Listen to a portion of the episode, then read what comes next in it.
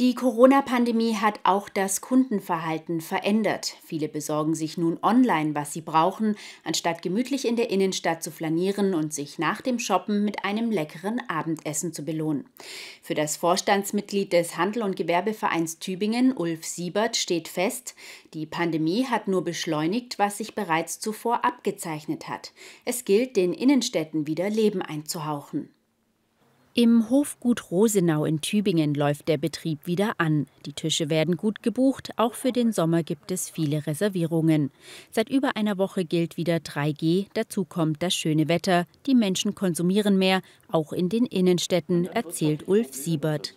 Der Inhaber des Restaurants ist auch Vorstandsmitglied im Handel- und Gewerbeverein Tübingen sowie Mitglied im Deutschen Hotel- und Gaststättenverband. Ja, es ist mehr Frequenz da, auf jeden Fall. Aber die Frage ist natürlich, kommt es jetzt bei diesem wunderschönen Wetter, was wir jetzt momentan hier haben?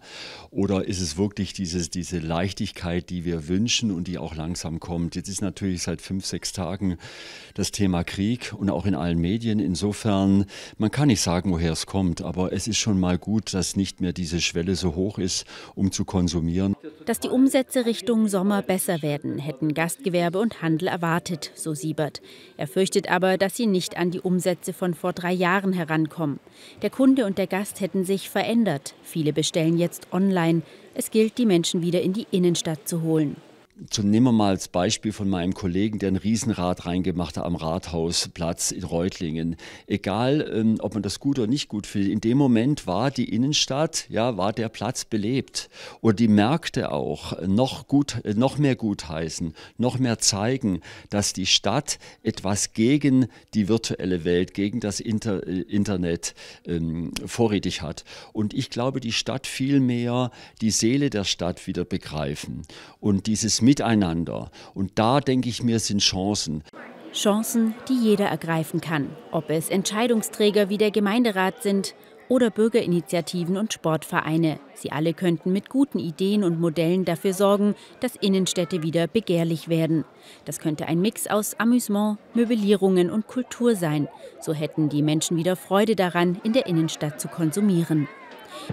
Die Corona-Demonstrationen würden manch einen Kunden eher abschrecken. Das sei aber branchenabhängig.